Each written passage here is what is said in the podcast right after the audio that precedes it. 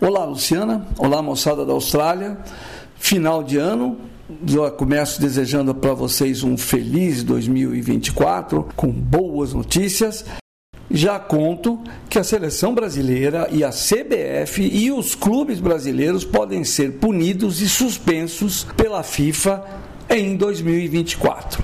É um final de ano nada promissor para a Confederação Brasileira de Futebol. A entidade que organiza o futebol brasileiro está sob o comando do José Perdiz, que é presidente do Superior Tribunal de Justiça Desportiva, o STJD, que julga expulsões, cartões amarelos, essas coisas pra, pra, dos clubes, né? Mas passou para o comando da CBF. O José Perdiz foi indicado por uma juíza da Justiça Comum para substituir o presidente eleito em 2022, o Edinaldo Reinaldo Rodrigues. Tudo por conta dessa decisão do Tribunal de Justiça que depois o Edinaldo e determinou que o STJD funcionasse como interventor, mas que em no máximo 30 dias organize uma nova eleição. Acontece que a FIFA e a Comebol não gostaram nem um pouco dessa intervenção da Justiça Comum sobre a CBF, que na teoria estaria sobre, sobre julgamento da Justiça Esportiva apenas. No próximo dia 8 de janeiro, uma comissão da FIFA, são quatro representantes, virá para o Brasil para investigar o que está acontecendo.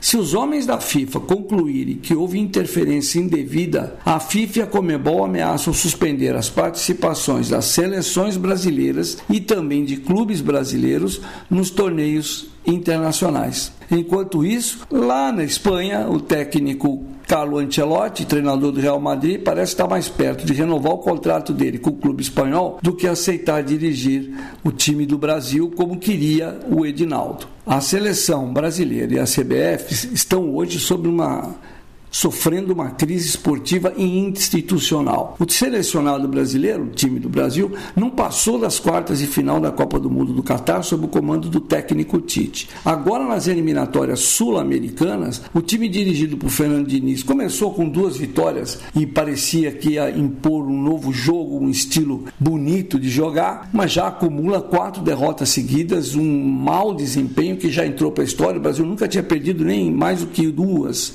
vezes seguidas em eliminatórias, já perdeu logo quatro, nunca tinha perdido para o Uruguai, perdeu para o Uruguai, nunca tinha sofrido nem empate contra a Venezuela, empatou com a Venezuela, enfim, tem uma série de coisas terríveis que aconteceram com a seleção brasileira e agora continua sob o comando do Fernando Diniz, que é um técnico interino, ele estaria aguardando lugar para a vinda do Carlo Ancelotti. O Carlo Ancelotti está lá na Espanha, olhando esse problema todo que está acontecendo na CBF, e pelo jeito ele não tem interlocutor, ele não pode falar com o Edinaldo, porque o Edinaldo não está mandando, e enfim. Né? E enquanto isso, o Real Madrid está se aproximando dele cada vez mais para renovar o contrato mais uma vez. O Edinaldo Rodrigues, ele foi eleito em 2022, mas a Justiça Comum determinou essa deposição porque a, a, eleição, segundo a juíza que julgou o caso, essa eleição do Edinaldo não cumpriu todos os passos legais que tinham sido acordados com o Ministério Público. Agora, a CBF está sob o comando do José Perdiz, presidente do STJD. Ele teve o cuidado, José Perdiz, de avisar todo mundo num comunicado oficial que ele não vai tomar nenhuma medida no campo campo esportivo. Ele não vai fazer nada, ele não vai se meter na parte esportiva exatamente para não cutucar ou desobedecer as, as determinações da FIFA e da Comebol. Mas ele precisa organizar uma nova eleição e tem um prazo de 30 dias. Começa aí a crise, porque a FIFA e a Comebol, a Confederação Sul-Americana de Futebol,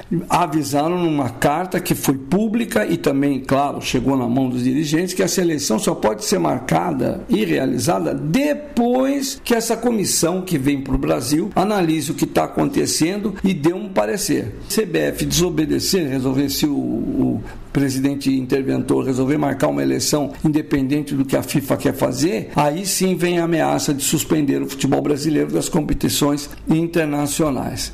Vai, quer dizer, não está fácil a vida da, da, da, do futebol brasileiro e agora em plano mundial. O plano do Edinaldo Rodrigues era trazer Carlo Ancelotti em junho, Fernando Diniz seguraria a seleção brasileira até lá. Agora, pela característica do Fernando Diniz, um técnico que usa um esquema de jogo de muita posse de bola, não tem posição fixa, é completamente diferente do que todo mundo anda jogando por aí, não está funcionando e ele também agora vai entregar uma seleção confusa na mão do Ancelotti, se o Ancelotti se dignar realmente a a querer dirigir a seleção brasileira. É uma confusão.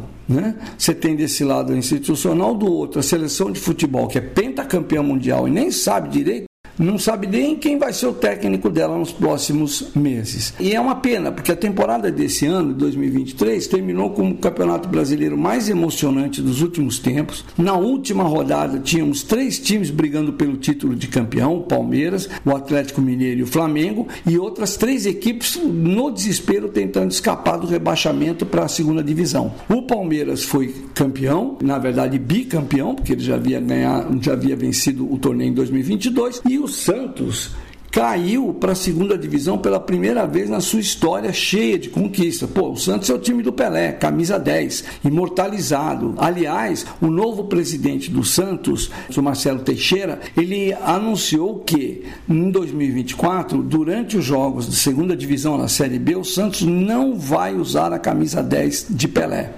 porque ele acha que Pelé não merece isso. Então o Santos só volta a usar em jogos e torneios nacionais a camisa 10 do Pelé quando voltar para a primeira divisão. Isso é uma coisa curiosa. Outro feito muito legal desse ano no futebol brasileiro, nos clubes internamente, foi o São Paulo, que ganhou pela primeira vez a Copa do Brasil. E agora tem uma curiosidade de fim de ano que até está virando motivo às vezes de brincadeira dos adversários do São Paulo. O São Paulo arrumou uma parceria para vender os naming rights do seu estádio, conhecido até agora como Morumbi, porque fica no bairro do Morumbi, na zona sul de São Paulo. Aí num trocadilho, tem um fabricante que faz um biscoito, um é biscoito, um chocolate todo mundo aí que brasileiro conhece, que é o bis.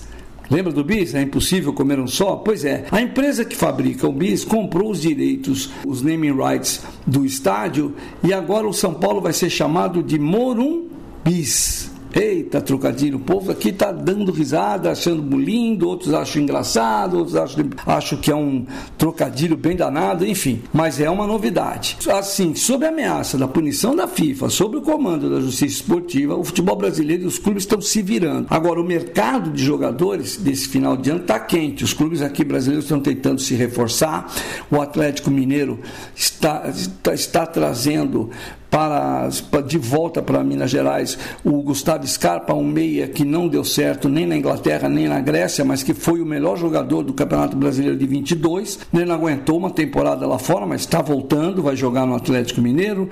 Há outras boas contratações. O próprio Santos está tentando montar um time forte para jogar a Série B, a segunda divisão. Mas em compensação, os jovens Hendrick do Palmeiras, Vitor Roque do Atlético Paranaense, Moscardo do Corinthians e Beraldo do São Paulo, todos eles com menos de 19 anos, já foram negociados para a Europa.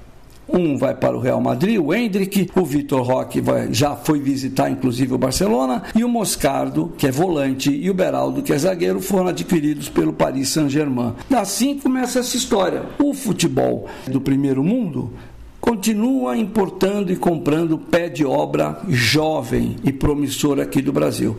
A longo prazo, isso acaba refletindo no desempenho da seleção brasileira, que não ganha um título desde 2002 no campeonatos mundiais. Ainda tem algum bom desempenho na base, no sub-21, sub-17, mas quando se trata de time adulto, acabamos com esse problema. Enfim, terminamos o ano assim com essa ameaça da FIFA para o ano que vem e vamos ver o que vai acontecer com a seleção brasileira.